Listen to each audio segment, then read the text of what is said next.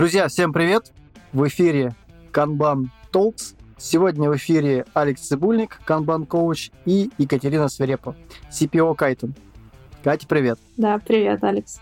Друзья, это десятый эпизод подкаста, и тема сегодняшней беседы – это инструментарий менеджера, опыт использования инструментов в разных управленческих позициях, проект, процесс, продукт.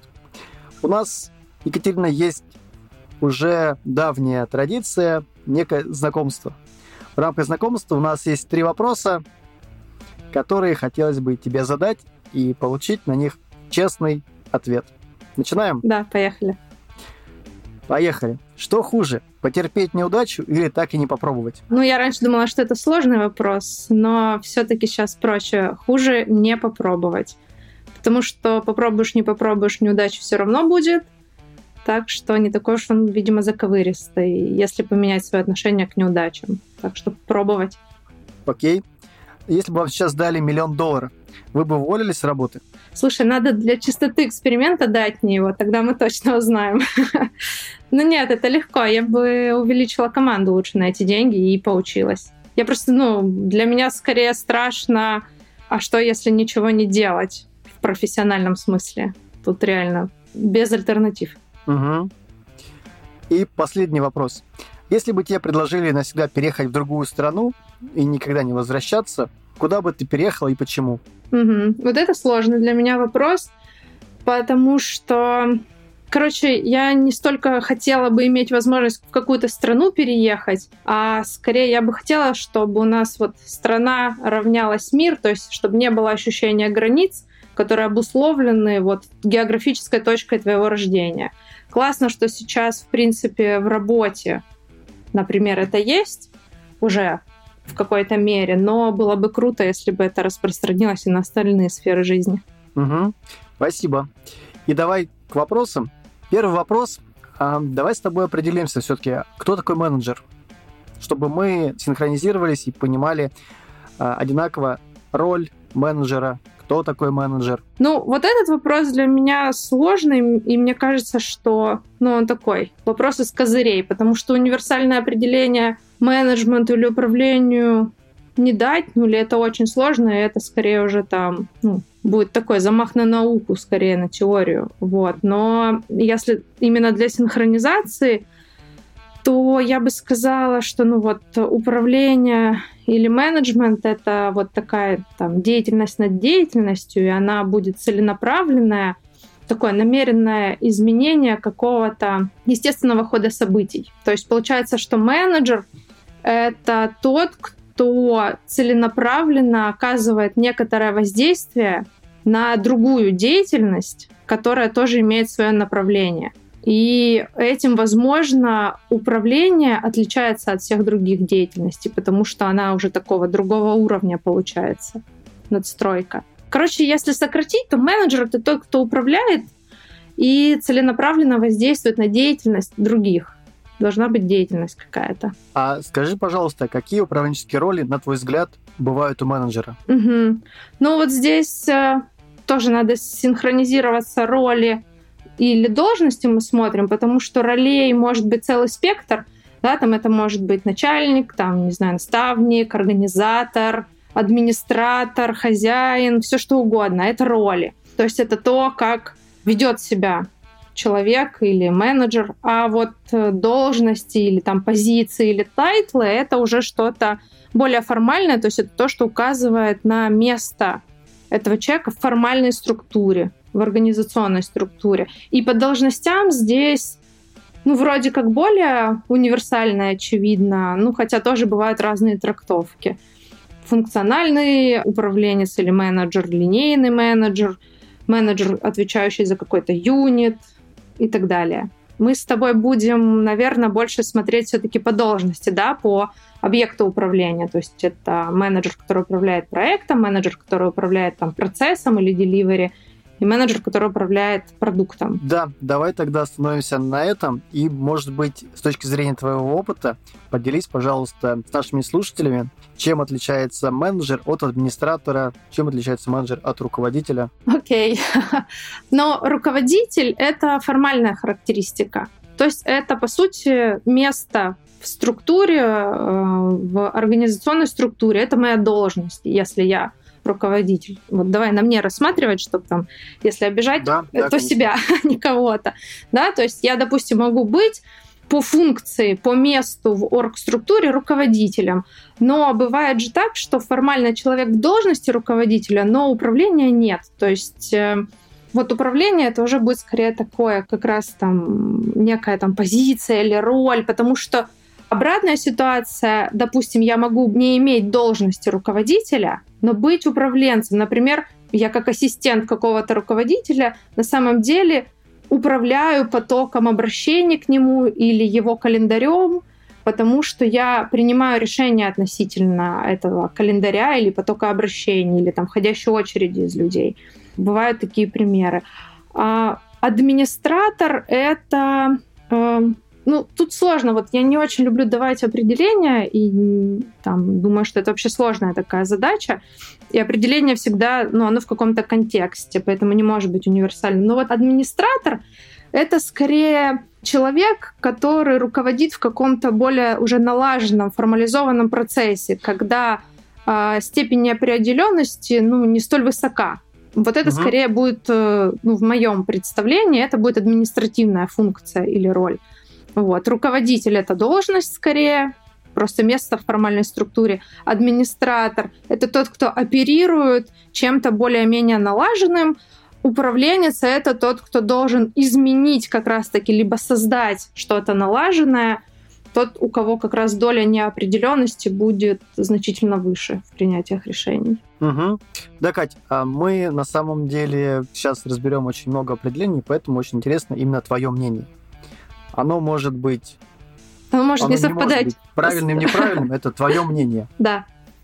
Окей. Хорошо, мы проговорили управленческую роль, роль менеджера, что это управление, проговорили администратора, проговорили некие объекты.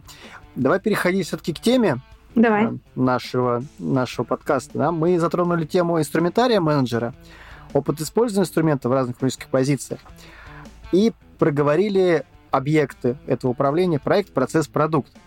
А скажи, пожалуйста, вот для проекта, для процесса и продукта есть ли какие-то сходства и какие различия видишь действительно ты вот, угу. между этими тремя сущностями? Угу. Ну, я вообще люблю эту тему, но мне кажется, она такая холиварная, и можно там в ней застрять надолго, но мне кажется, что есть, конечно, много, в принципе, общего. Вот с точки зрения просто управленца, который условно универсален, то общего, в принципе, много, как в объекте управления. Я вот сейчас попробую пояснить, про что я говорю. То есть, когда мы рассматриваем, допустим, проект, вообще что считается проектом? Это а, некоторая временная организация там, для того, чтобы создать уникальный результат. То есть... В ограниченные сроки, ну, с да. ограниченным бюджетом. Да, ресурсы, угу. бюджеты и так далее. Да, есть, правда, другое еще значение, когда проектом называется только лишь замысел и план без реализации. Угу. Ну, допустим, берем, что это включает в себя именно реализацию. А процесс — это какая-то последовательная смена этапов или состояния объекта во времени. Некое такое описание продвижения, изменения чего-либо ну, workflow, да, например, в английском uh-huh. говорим. А продукт — это не то, ни другое, и даже то, что нельзя так сравнить, это результат труда, но мы можем смотреть, например, на продукт с точки зрения проекта по его созданию. Тогда здесь будет много общего.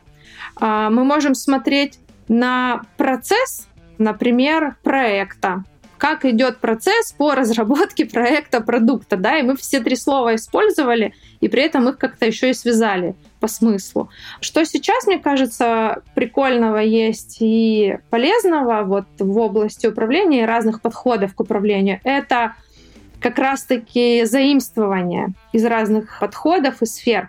То есть, например, product as a service. Давайте посмотрим на продукт не на как, э, допустим, там товар, а посмотрим на это как услугу, как сервис, который кто-то получает. Даже если это какой-то условный, там, не знаю, цифровой продукт или какая-нибудь подписка на какой-нибудь софт, то для кастомера, для конечного пользователя не важен там hardware, да, там серваки, где это все дело развернуто, крутится, не важна инфраструктура и все прочее, а важно именно, какой он опыт получает с этой услугой, которая ему доставляется, то есть product as a service. И тогда эти понятия как-то становятся очень близки. Поэтому, ну, как бы есть общности, и можно смотреть, пытаться получать интересные выводы из смотрения на каждую из этих трех сущностей как на другую искать что-то родственное, но, конечно, они различны. То есть там проект — это всегда что-то ограниченное во времени, что-то уникальное сделали, потом будет следующий проект. Продукт при этом может оставаться один и тот же. Или в процессе реализации проекта у нас может получиться несколько продуктов. Там, не знаю, банальные примеры. Мы, допустим, весь проект — это создание какого-нибудь там продукта, там, не знаю, мессенджер мы делаем, и мы делаем один продукт, э, который можно разложить на, допустим, версии мобильные, версии браузерные, там что-нибудь такое, да, то есть нарезать мы тоже вольны, как хотим. Мы можем эту нарезку внутри проекта сделать, а можем наоборот, что чаще бывает, когда к продукту имеет отношение несколько проектов. Ну и везде будет некий процесс, как последовательность этапов и так далее. Угу. Спасибо. Мы с этим тогда разобрались. А, давай двигаться дальше. А поделись, пожалуйста, опытом с точки зрения инструментариев. Какими инструментариями пользуешься ты? Что ты можешь сказать про инструментарий для того, чтобы наши объекты управления, которые мы проговорили, продукты, процессы, проекты, можно использовать? Ну, если смотреть с точки зрения вот именно инструментарий менеджера, как вот в теме, да, в итоге получилось, то здесь скорее я смотрю на это, ну вот э, как некий там чемоданчик или тулкит, где у тебя по разным категориям могут э, лежать разные, скажем так, инструменты, к которым будут относиться способы, там, средства, методы, практики, фреймворки, в общем, очень много всего и мы из них что-то берем. Вот это, мне кажется, основное понимание инструментария менеджмента. И тогда он, ну, в принципе, может содержать какие-то универсальные вещи и какие-то особо относящиеся там, к процессному управлению, к продуктовому управлению, к проектному управлению. Вот если говорить про какие-то основные управленческие инструменты, то я бы сказала, ну вот у меня есть там какие-то такие свои трафареты, скажем так, да, или шаблоны, вот, по которым я делаю чек, там, а что происходит здесь с точки зрения управления, в зависимости от сложности, ну, допустим, вот давай я назову некоторое количество, то есть обязательно это визуализация того, что происходит, как визуализировано, в чем визуализировано, то есть это какая-то схема или модель, именно отображающая весь процесс производства или создания какой-то ценности да, ценность, которая имеет отношение к продукту, процесс, который все это дело насквозь проходит, а проект, который может быть, например, там какое-то количество или портфель проектов нанизаны на этот процесс по работе с этим продуктом, допустим. Первое это будет любой инструмент, позволяющий визуализировать. Второе это будет э, инструменты по фиксации и отображению договоренностей договоренностей там по правилам и политикам работы, оформления, допустим, этой работы и переходов по этапам, там, зоны ответственности, образа желаемого результата, родмэпа, вот все-все-все, что касается инструментария, обеспечивающего отражение и исполнение договоренности. Угу. Это все мы проговариваем, относится непосредственно к процессу управления процессом. Нет, Или это я говорю, что, еще... знаешь, как вот если я представляю инструмент, э, инструменты менеджера как вот такой тулкит, чемоданчик, но меня натолкнула картинка, которую ты запостил в первом анонсе, что вот, допустим, там менеджер, у него свой чемоданчик. Он его открывает, и там у него будут какие-то отделы в этом чемодане. И вот основные отделы, допустим, первый отдел — визуализация — и там у него какой-то свой набор инструментов по визуализации. Потом там следующий отдел — договоренности. И там все свои какие-то инструменты, которые позволяют обеспечить эти договоренности. Третий — там все, что, допустим, про метрики. Как мы поймем, что мы идем туда, что договоренности соблюдаются, что какие-то цели достигаются и так далее. Следующий будет такой отдел инструментов, который обеспечивает э, настройку и обеспечение обратной связи. Потому что у менеджера в своей работе нет э, данной обратной связи, которая на него сама льется. Он должен уметь ее вычленять и получать, и распознавать. То есть, ну, какой-то поток есть, но его, во-первых, нужно увидеть, его нужно распознать, взять важное, не взять э, неважное, плюс еще и настроить эту обратную связь от, там, скажем так, управляемой системы.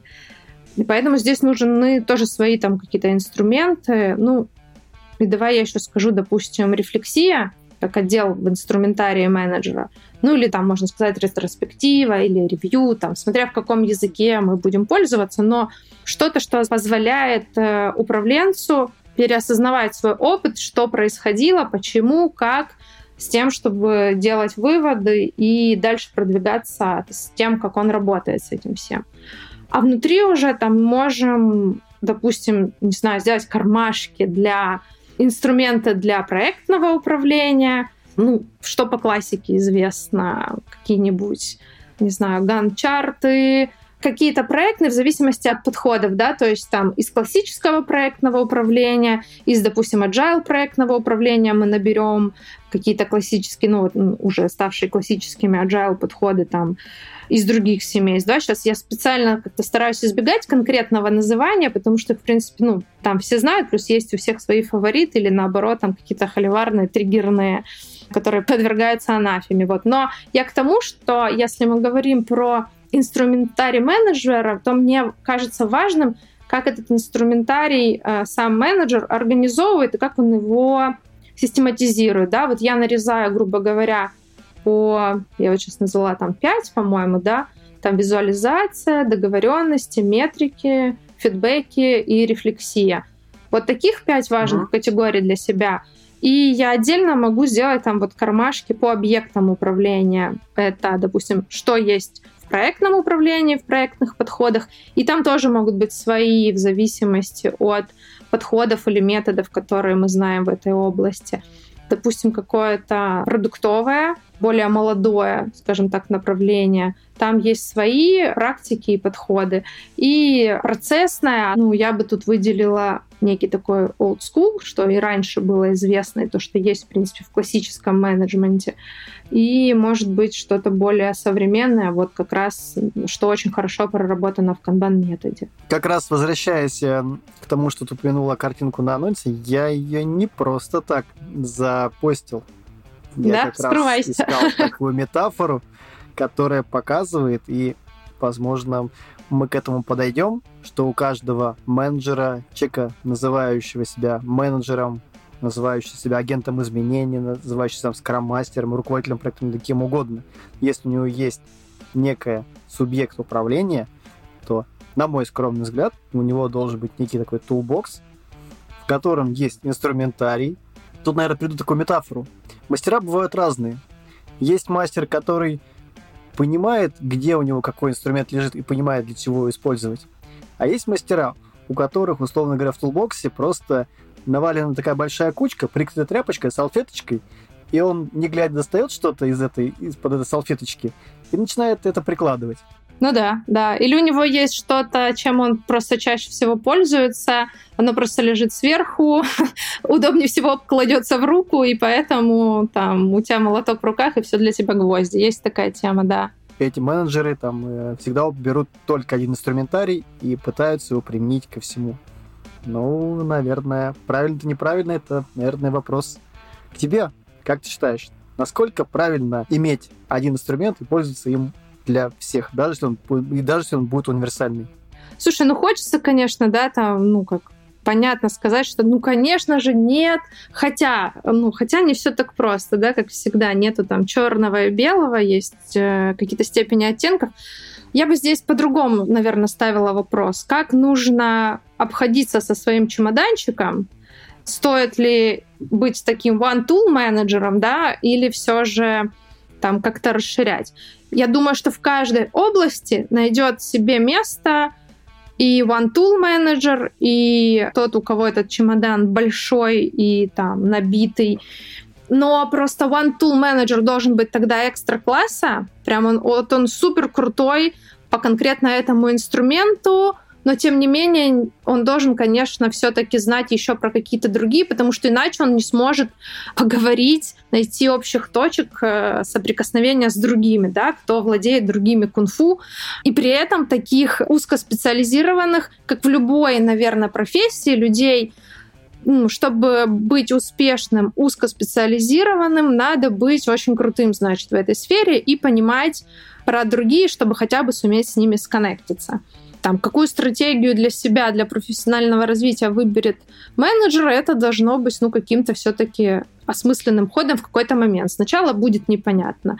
Скорее всего, начинающему управленцу, да, который, допустим, или если человек вообще только учится, а еще не имеет никакой практики, то можно не понять, кем я хочу быть, когда вырасту. Можно вырасти и не понять, кем я хочу быть, это тоже нормально. Там другой вариант — это набивать постоянно свой чемодан разными-разными инструментами, но не уметь хорошо обращаться ни с одним из них. Тоже крайность, которая только в нескольких там и очень ограниченных вариантов может быть полезной. Да? Например, там быть таким энциклопедистом или ботом, который быстро даст ответ, потому что он просто ходячая энциклопедия по названию всех всех-всех-всех возможных средств и инструментов. Да? То есть польза есть, но очень ограниченная, опять же.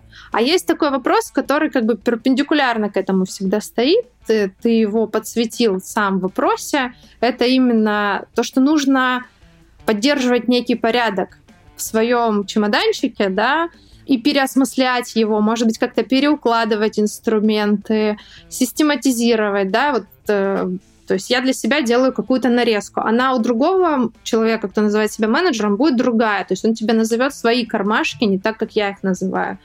При этом ты меня натолкнул на такую мысль, что при этом не нужен, наверное, и идеальный порядок в этом чемодане. Нужно иногда давать себе ну, поэкспериментировать. Э, это к твоим каверзным вопросам в самом начале там попробовать или, э, что хуже, не попробовать или там провалиться, да, потерпеть неудачу. То есть иногда нужно давать себе попытку где-то по-другому использовать инструменты своего чемодана.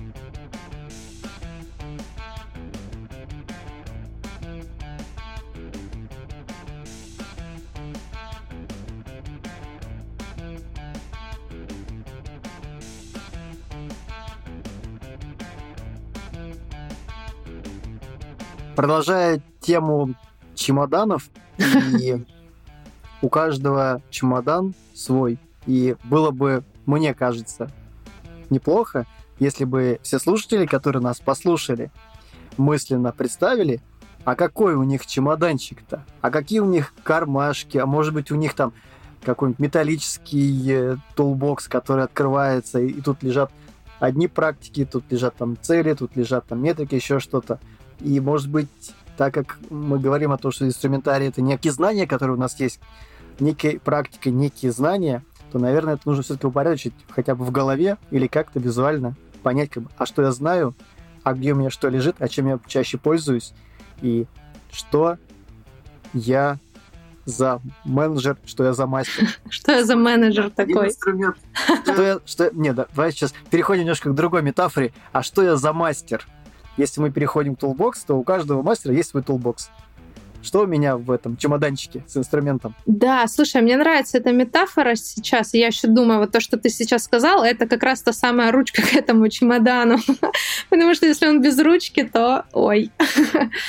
А чемоданчики бывают разные. Чемоданчик да. может быть кожаный, может быть потрепанный, может быть желтый, может быть без ручки, может быть маленький, а может быть большой, что тебе тяжело его нести. Может быть, может быть. А еще может быть склад инструментов, и я туда периодически захожу, беру что-то в чемодан поменьше или в мешок. Или кто-то набирает, набирает себе инструменты, там половину теряет, половину забывает, там другу отдал, забыл забрать, или еще что-нибудь, там коллеге отдал, забыл забрать. Ухаживать за ними надо, да, вот э, почему, например, там, у меня есть привычка уже, что с книгами, что вот с моими какими-то инструментами, мало того, что я их перегруппировала, вот я тебе сейчас назвала, по-моему, там пять, типа, основных отделений, но по факту я буквально на той неделе разговаривала там ну, у нас была консультация, и я там назвала шесть категорий, причем несколько иных. То есть ты все равно их регулярно как-то перекладываешь, там, натираешь, там, как книжку, которую ты когда-то прочитал и считаешь стоящей.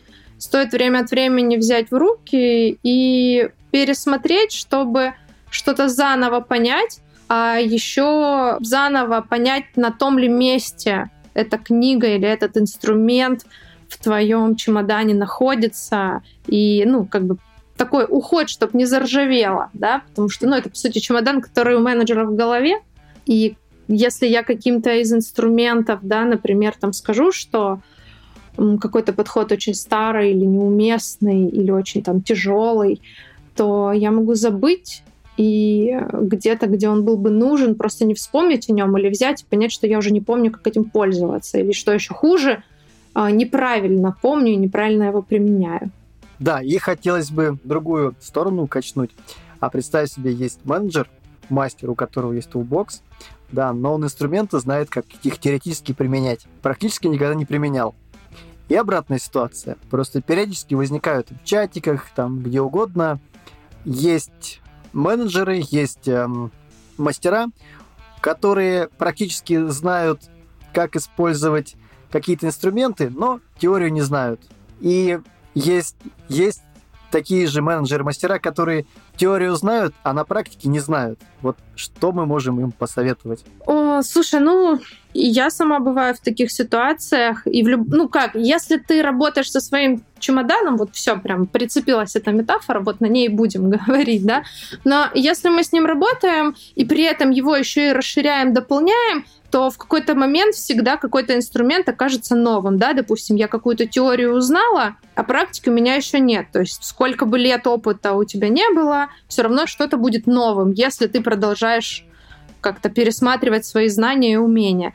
Поэтому я согласна, что связка знания, там, теория и практика, она обязательна, если только там мы не ученый фундаменталист, да, у которого ну, знания ради знания, скажем так то, конечно, надо связывать. И, в принципе, это такая, наверное, банальная истина, что если ты только о чем-то узнал, но ни разу не попробовал, то есть в руки знания не пришло, считай, что его так у тебя и нет. Бывает ли такое, что ты сначала, да, или там я сначала что-то делаю на практике, а потом ищу а вообще что это, что я делала, и можно ли это под что-то вообще подвести, и как можно сделать там лучше, по-другому и так далее. Конечно, ну, бывает, у нас же никому не приходит одновременно и теория, и практика прям в один момент.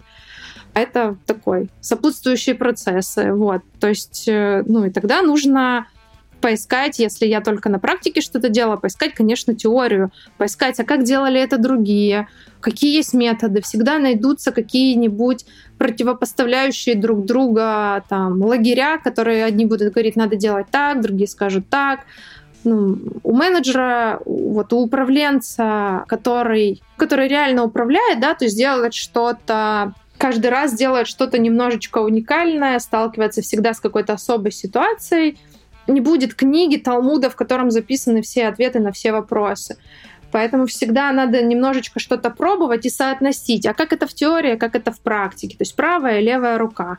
Обе нужны, можно какое-то время продержаться на одной, но вот для менеджера там в такой как бы метафоре это будет тяжело, если ты только с одной рукой. То есть ты тогда просто, ну, наверное, если я буду делать что-то одно, то неизбежно произойдет смещение. Я уйду в теоретики, и там тоже можно найти свою поляну, свое место. Или я уйду в такие практики, но вокруг меня тогда достроятся люди, которые знают теорию, потому что далеко я не убегу только лишь на своей возникающей практике, без теории, без подкрепления. Скажи, пожалуйста, мы сейчас затронули такой интересный момент, да, а я вот подумал, использование инструментов с точки зрения разных менталитетов, это возвращаемся к моему первому вопросу, с разностью менталитетов разных стран. Ну, то есть, что я имею в виду?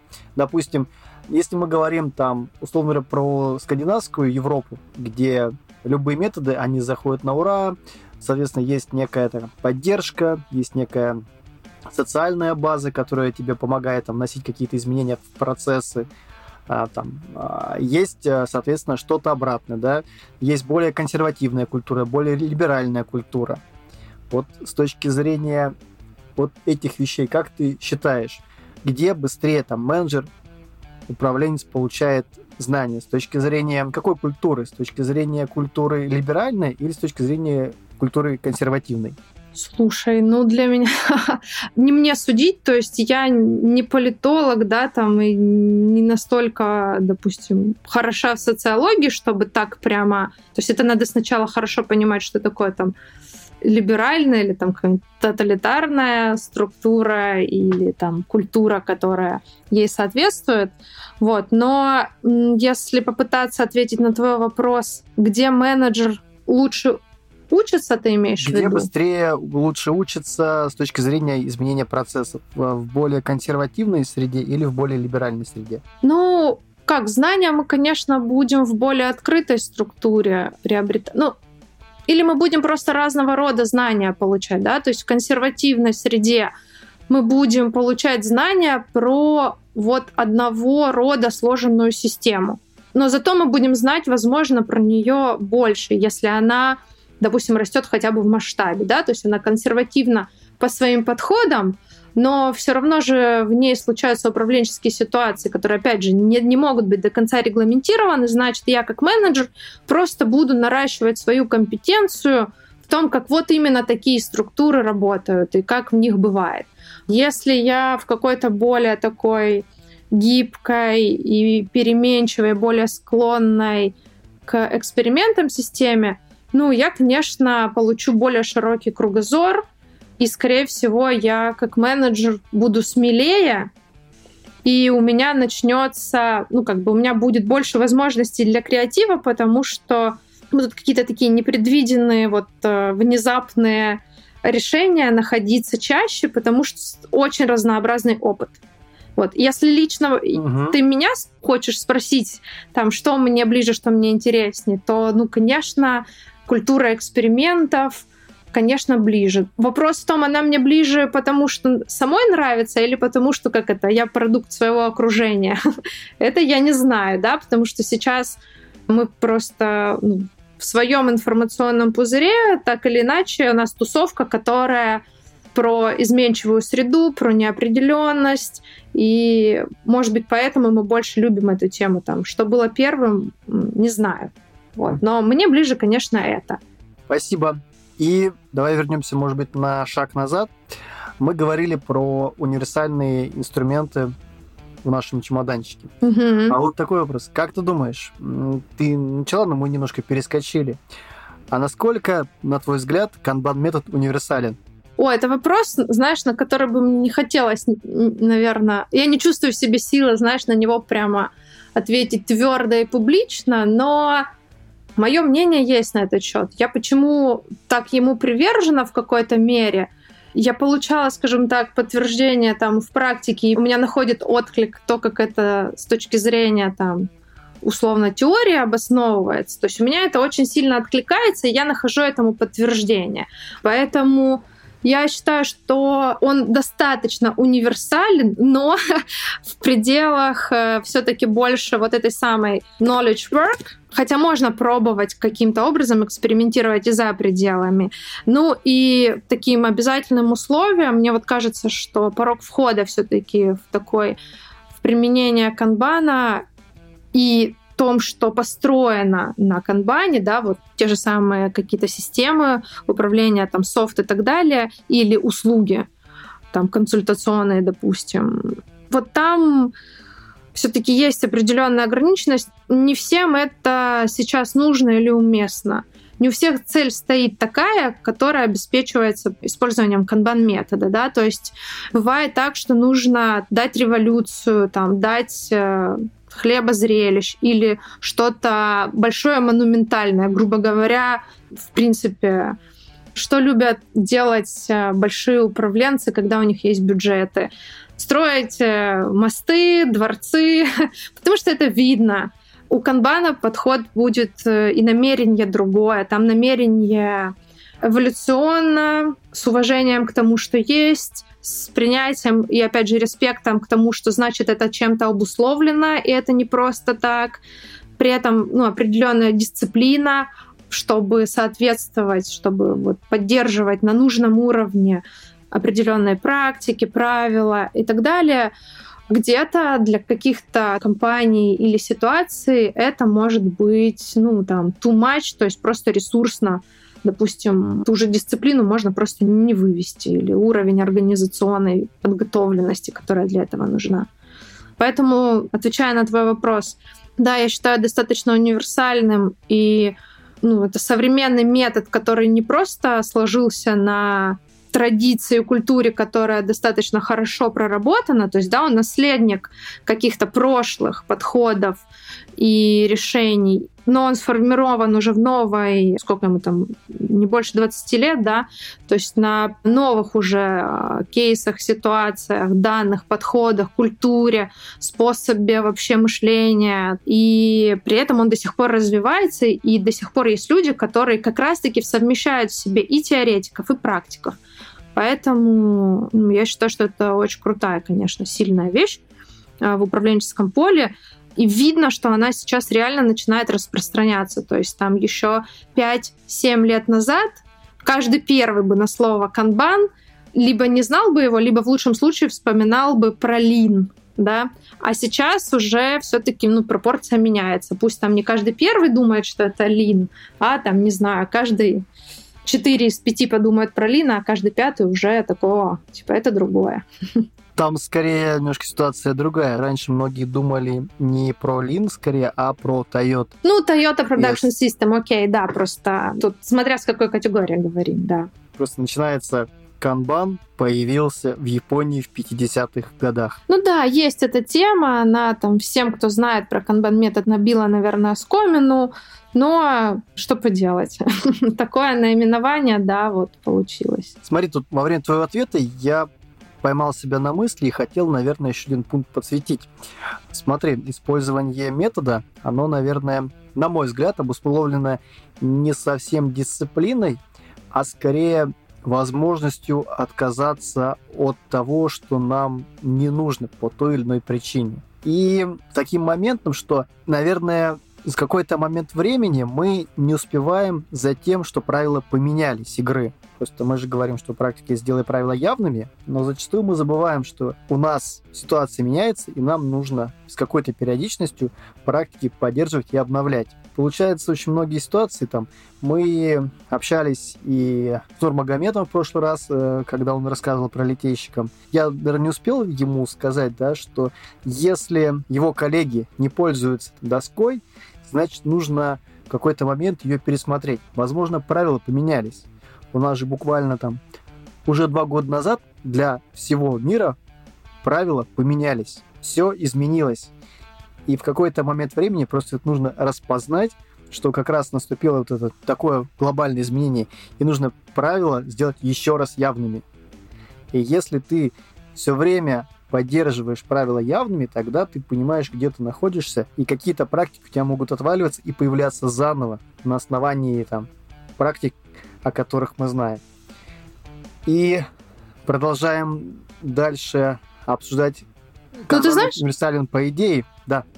Да, я просто бы вот последнее про то, что ты сказал, из чего начал, что может быть дело не только там в дисциплине, трудности, привычки и его использования, а, но вот смотри, я имею в виду эту дисциплину как раз с точки зрения того, что если я менеджер и хочу постоянно, ну, считаю правильным, уместным и целесообразным делать правила все время явными, и считаю, что в этом причина, что, допустим, что-то неэффективно там, или вот они доску не используют, то это как раз моя самоорганизация, там, не забить и постоянно обеспечить, построить этот процесс, который будет э, регулярно поддерживать, чтобы мы пересматривали и поддерживали актуальными и явными те правила, которые там на сегодняшний момент действуют. Поэтому тут, ну, угу. такой угол, наверное, с какой стороны мы на это смотрим. Да, плюс вот что, опять же, в канбане есть ключевое, возможно, то есть вот то, что мы с тобой перечислили, это все есть.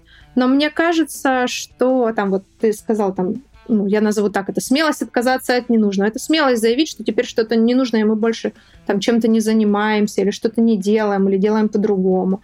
Да, там правила держать явными, там дисциплина. Если люди не пользуются доской, а может быть она неудобная еще, там, ну, куча вот этих аспектов, все это важно.